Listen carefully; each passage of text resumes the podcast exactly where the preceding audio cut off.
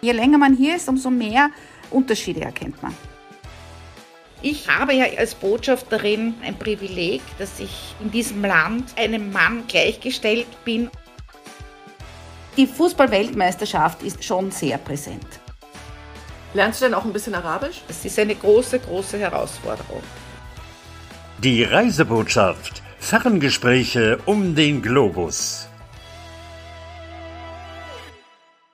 Herzlich willkommen zur ersten Ausgabe von der Reisebotschaft.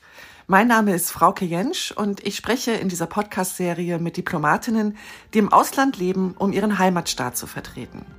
Reisebotschaft ist doppeldeutig gemeint, denn in jeder Folge lernen wir eine neue Stadt kennen, die von einer Person präsentiert und manchmal sogar repräsentiert wird.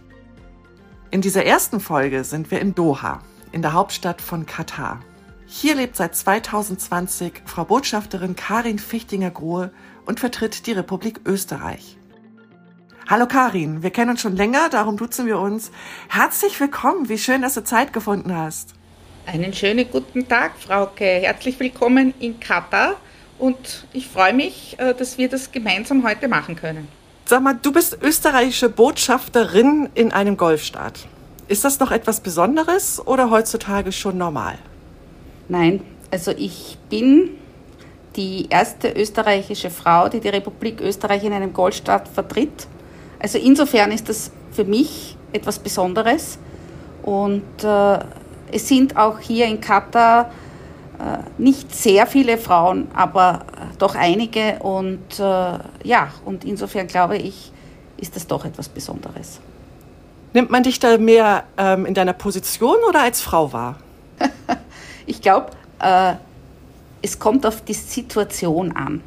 Bei offiziellen Terminen sieht man mich nicht als Frau, sondern einfach als Vertreterin äh, der Republik Österreich. Im privaten und im weiteren Umfeld äh, bei äh, Wissenschaft, Universität ist natürlich auch das Frausein äh, eine, ein, eine Sache, die positiv hier wahrgenommen wird. Man freut sich, dass man auch mit Frauen in der Diplomatie hier zu tun hat. Ist das dann nur auf die Diplomatie bezogen oder hat sich das allgemein auch ähm, geändert? Also man denkt natürlich an ein arabisches Land, an ein muslimisches Land, wo man viele Klischees hat, wie mit Frauen umgegangen wird. Also prinzipiell gibt es hier in der Verwaltung und auch in der Privatwirtschaft katarische Frauen, denn die Besonderheit von Katar, das muss ich vielleicht erwähnen, ist ja, dass die Katarer in ihrem eigenen Land eine Minderheit sind. Denn von 2,8 Millionen hier lebenden Personen äh, sind nur 300 bis 350.000, sagt man, katarischer Nationalität. Also man findet hier in jeder Position Frauen und doch ist die Gesellschaft sehr vom traditionellen äh, Zusammenleben geprägt, wo Männer und Frauen in der Familie miteinander sind, aber in der Öffentlichkeit getrennt. Hast du da schon Beispiele selbst erlebt, wo das so war? Ja, natürlich, natürlich. Also ein, ein ganz, ganz äh, typisches Beispiel, wo es auch nach außen sichtbar ist für jemand, der jetzt nicht unmittelbar mit äh, Katarern zu tun hat, sind Hochzeiten. Also Männer und Frauen feiern Hochzeiten getrennt. Und für mich war das Spezielle, dass ich in meiner Position auf der männlichen Seite an der Hochzeit teilgenommen habe. War das gut oder nicht so gut? Naja, das darf man sich nicht vorstellen wie bei uns, dass das äh, äh eine religiöse Zeremonie ist und dann, danach geht man ins, ins, ins Gasthaus oder feiert man, sondern es werden sehr, sehr viele Leute eingeladen. Also in dem Fall waren es dann hauptsächlich Männer. Und man stellt sich an und beglückwünscht den Bräutigam und eigentlich den Vater, weil das ist meistens die Person, die man kennt. Und die ist auch bezahlt wahrscheinlich? Ja, genau. Und dann bekommt man noch den hier typischen Kaffee und plaudert mit Leuten, die man kennt. Und dann geht man nach 20 Minuten, einer halben Stunde. Und daneben wird Musik gespielt und der traditionelle Schwerttanz vorgeführt. Und wie das bei den Frauen ist, weißt du gar nicht, wie die feiern. Naja, leider noch nicht. Aber ich habe mir sagen lassen, das ist, da geht es lustiger zu. Also da wird ausgelassen, getanzt. Ja, wie gesagt, das weiß ich nur vom Hörensagen. So ist das. Wenn man dann zu den Wichtigen gehört, dann ist der Spaß vorbei, ne? Ja. Wie sieht denn sonst so das Familienleben der Kataris aus? Du sagtest ja schon, in den Traditionen sieht es etwas anders aus, als wir das kennen. Ja, also die Katarer sind ja eigentlich ein Wüstenvolk, also stammen von Beduinenstämmen ab. Und diese Tradition nehmen sie auch in den Alltag noch immer mit auf. Das heißt, in der kühleren Jahreszeit findet man viele Katarer am Wochenende in der Wüste. Zwar äh, die meisten nicht mehr in einem Zelt, aber äh, in ihren Wohnwegen und verbringen dort am Lagerfeuer dann ihre Abende. Und äh, natürlich haben äh, Tiere wie das Kamel oder der Falke also einen, einen hohen Stellenwert in der Gesellschaft und man pflegt diese Traditionen. Das heißt aber auch, dass Familie hier, äh, sage ich noch, einen vergleichbaren höheren Stellenwert hat als bei uns, denn die Großfamilie trifft sich eben zu diesen am Wochenende, um gemeinsam die Zeit zu verbringen. Also Familienleben wird groß geschrieben. Ja. Und dieses Wüstenvolk, von dem du jetzt gesprochen hast, richtet ja nun in diesem Jahr die Fußball-WM aus. Darüber müssen wir auch reden. Bekommst du irgendetwas mit von der Stimmung, von den Vorbereitungen im Land? Ja, natürlich. Ich meine, äh, wenn man durchs Land fährt, sieht man einmal acht großartige Stadien. Äh, die sind jetzt schon alle fertiggestellt und äh, man kann zu sechs dieser Stadien auch mit der U-Bahn fahren. In der Hauptstadt Doha gibt es unzählige Baustellen, die teilweise noch quasi zur Verschönerung Dohas bis zur Fußballweltmeisterschaft dienen. Andererseits gibt es aber auch Baustellen, die die Infrastruktur verbessern sollen, denn man baut gerade eine Kanalisation. Und mittlerweile sieht man sehr viele Fahnen der teilnehmenden Länder äh, und äh, es gibt äh, auch sehr viele FIFA-Zeichen, die überall auftauchen. Also mhm. die, die Fußball-Weltmeisterschaft ist schon sehr präsent. Ja, die Österreicher nehmen ja leider nicht dran teil, aber sie haben großen Anteil daran, dass die Zuschauer zu den Stadien kommen, wenn ich mich richtig erinnere. Ja, also die Österreicher sind leider wieder einmal nicht dabei, äh, aber die Fans werden auf einem Schienensystem eines österreichischen Bauunternehmens mittels U-Bahn zu den Stadien fahren. Ja, darauf sind wir stolz. Von Österreichern entwickelt und auch vor Ort gebaut? Ja, genau. Genauso wie auch eines Super. der Stadien. Welches? Äh, das, äh, da gibt es übrigens eine nette Geschichte. Das Stadion ist, ist in Al-Wakra und hat lange Al-Wakra-Stadion geheißen. Das ist ein, ein, ein Ort südlich von Doha. Und äh, als der Emir, sagt man, äh, zur Eröffnung des Stadions gefahren ist, hat er gesagt, er fährt in den Süden. Und seitdem heißt das Stadion Al-Janub, denn Janub ist auf Arabisch der Süden. Und das ist insofern ein spannender Bau, denn äh, entworfen ist dieses Stadion von Zaha Hadid und äh, er soll erinnern an, an die Wellen und ans Perlentauchen, wofür Katar früher sehr bekannt war. Die Stadien haben alle eine besondere Bedeutung in der Architektur, oder? Die meisten, ja. Also es, von den acht Stadien wurden sieben neu gebaut und bei diesen hat man dann versucht, äh, äh bestimmte Symbole, die für das Land stehen, in der Stadionarchitektur zu verwirklichen. Äh, es gibt zum Beispiel ein, äh, ein Stadion, das ist das Finalstadion, äh, das ausschaut wie eine goldene Schüssel. Ein anderes Stadion, das ist das Eröffnungsstadion, ist einem Beduinenzelt nachempfunden. Und ja, und ich würde dann vorschlagen, dass man sich das dann zumindest einmal im Fernsehen für die meisten dann, dass man sich das anschaut und sich überlegt, ja, was könnte denn das sein, was stellt das dar? Bleiben die alle stehen? Weil man fragt sich ja, was soll ah. so ein kleines Land mit so vielen Stadien? Ah, du, du, stellst die richtigen Fragen, denn eines dieser Stadien äh, ist, wird in der Tat wieder äh, abgebaut. Und das ist ein Stadion, das heißt 974. Das besteht nämlich aus 974 bunten Containern und im Übrigen ist die Zahl 974 auch die Telefonvorwahl für Katar. Und das Teile oder das Stadion soll dann in einem anderen Land äh, wieder aufgebaut werden. Und die meisten anderen Stadien äh, werden den Sportgemeinschaften, den Lokalen zur Verfügung gestellt oder für andere Zwecke umgebaut und auch von der Sitzplatzkapazität her reduziert. Und die Bewohner, sind die auch fußballaffin, fußballverrückt? Freuen die sich auf die Spiele? Naja, wen, wen meinst du mit Bewohner? Die Katarer? ich ich habe jetzt extra Bewohner gesagt. also es gab ja im Dezember den Arab Cup, das war sozusagen die Generalprobe.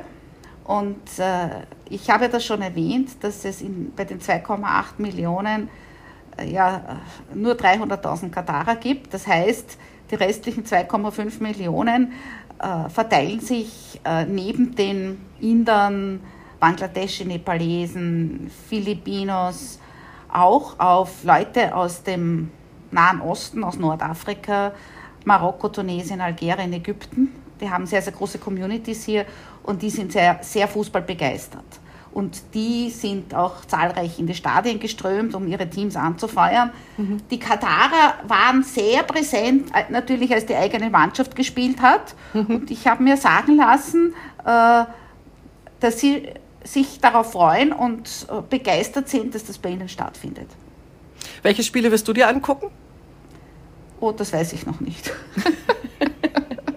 also sicher mal kein österreichisches leider.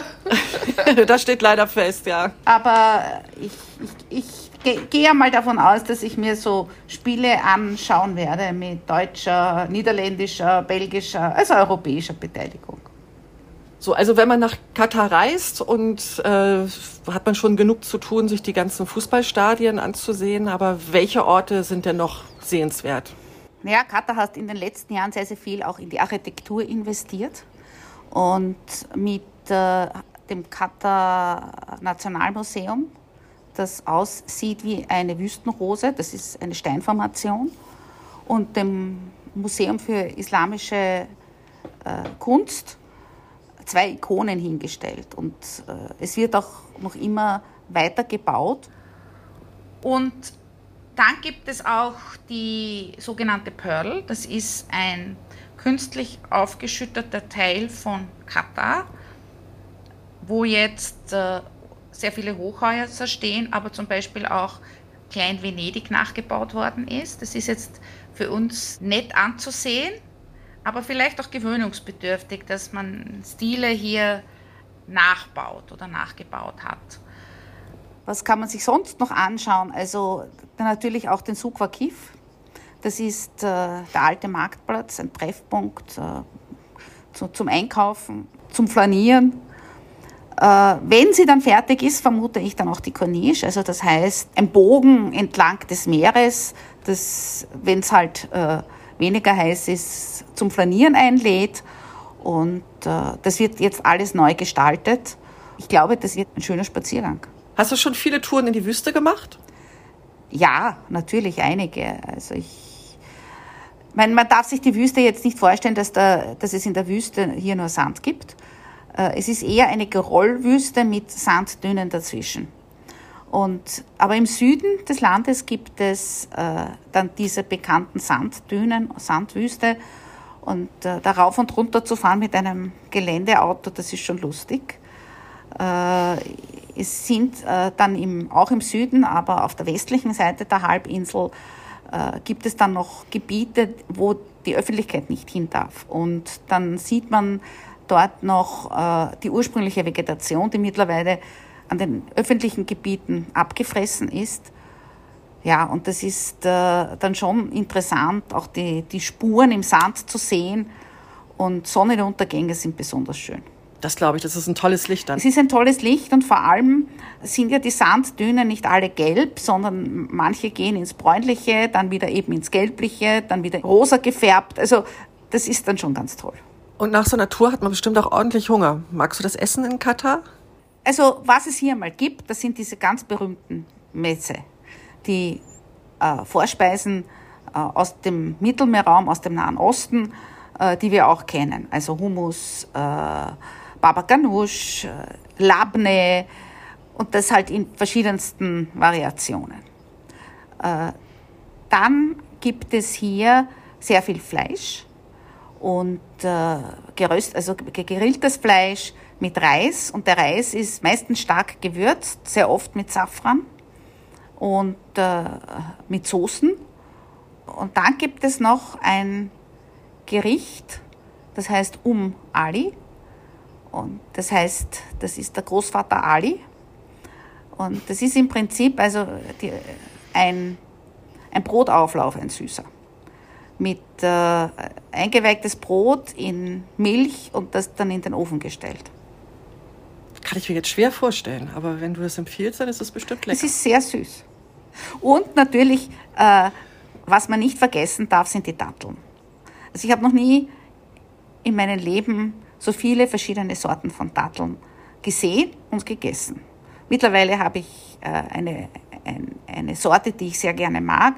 Die ist sehr, sehr karamellig und sehr dunkel. Also die habe ich bei uns in Europa noch nie gesehen. Sind die dann so unterschiedlich, die, die verschiedenen ja, Sorten? Ja, sind sie, sind sie. Und dann natürlich, äh, es ist eine Kunst, eine Dattel zu füllen mit Nüssen, mit Trockenfrüchten, mit Schokolade überzogen. Also es gibt auch eigene Dattelfestivals. Äh, und dann gibt es auch etwas, was, was wir überhaupt nicht kennen, frische Datteln. Äh, ich habe das versucht, also ich, ich werde es nicht mehr essen, aber das ist hier anscheinend auch eine Delikatesse. Hast du Kontakt zu Locals? Ja, natürlich, denn aufgrund des Berufs treffe ich ja mit Katarern oft zusammen.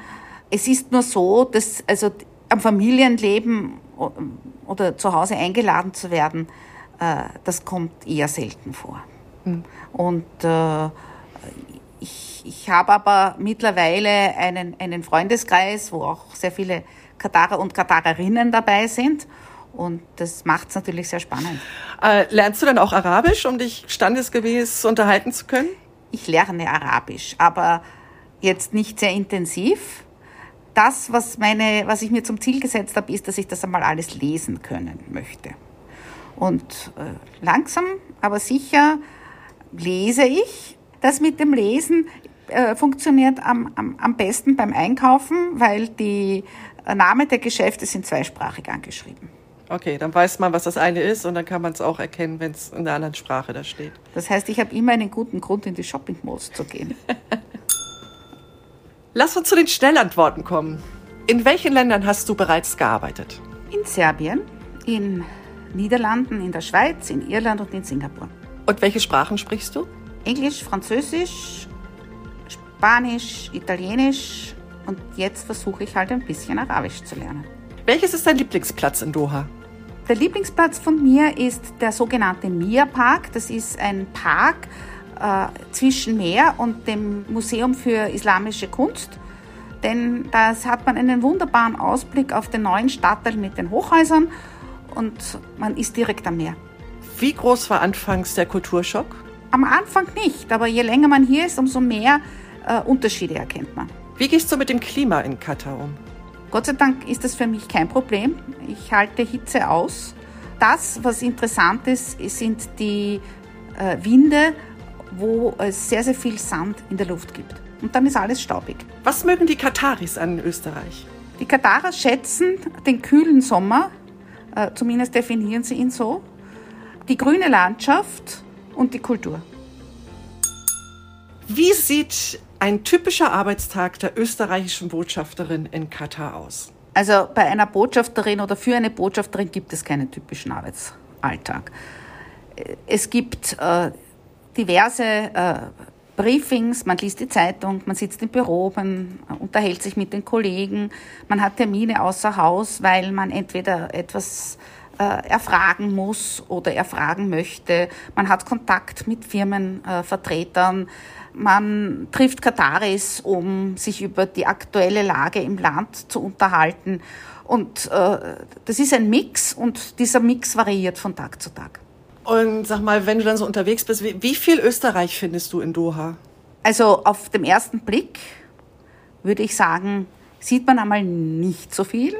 Aber wenn man weiß, wohin man schaut oder schauen soll, äh, dann findet man einige Sachen aus Österreich, zum Beispiel wie, diese, das schon angesprochene Stadion, dann die, äh, die U-Bahn dann gibt es, äh, das habe ich erst kürzlich entdeckt, in diesem schon angesprochenen Mia Park äh, Sitzmöbel, die es eigentlich aus Österreich kommen und äh, bei uns im Museumsquartier in Wien stehen.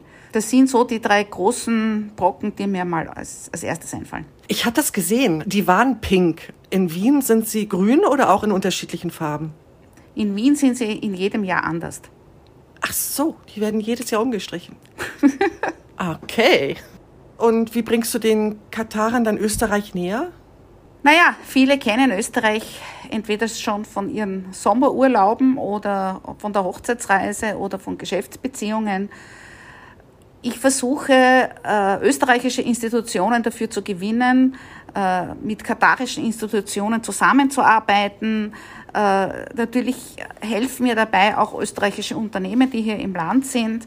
Und ich versuche halt so viel Kontakt wie möglich zu den Leuten zu haben und ihnen Österreich näher zu bringen. Gibt es schon konkrete Projekte für die Zukunft, von denen du erzählen kannst? Naja, es gibt ein Projekt, äh, trage ich jetzt schon länger mit mir herum. Das ist ein dreisprachiges Kinderbuch zum Thema Maria Theresienthaler. Denn der Maria Theresienthaler war sehr, sehr lange in diesem Raum, in der Golfregion, ein Zahlungsmittel. Und ich finde das eine spannende Sache. Äh, erstens einmal, dass auf dieser Münze eine Frau abgebildet ist, dass diese Münze dann aus Österreich zu einem Zahlungsmittel in einer ganz anderen Region der Welt geworden ist und dass man heute in Museen vor allem noch Schmuckstücke findet, äh, wo diese Münze mit eingearbeitet worden ist.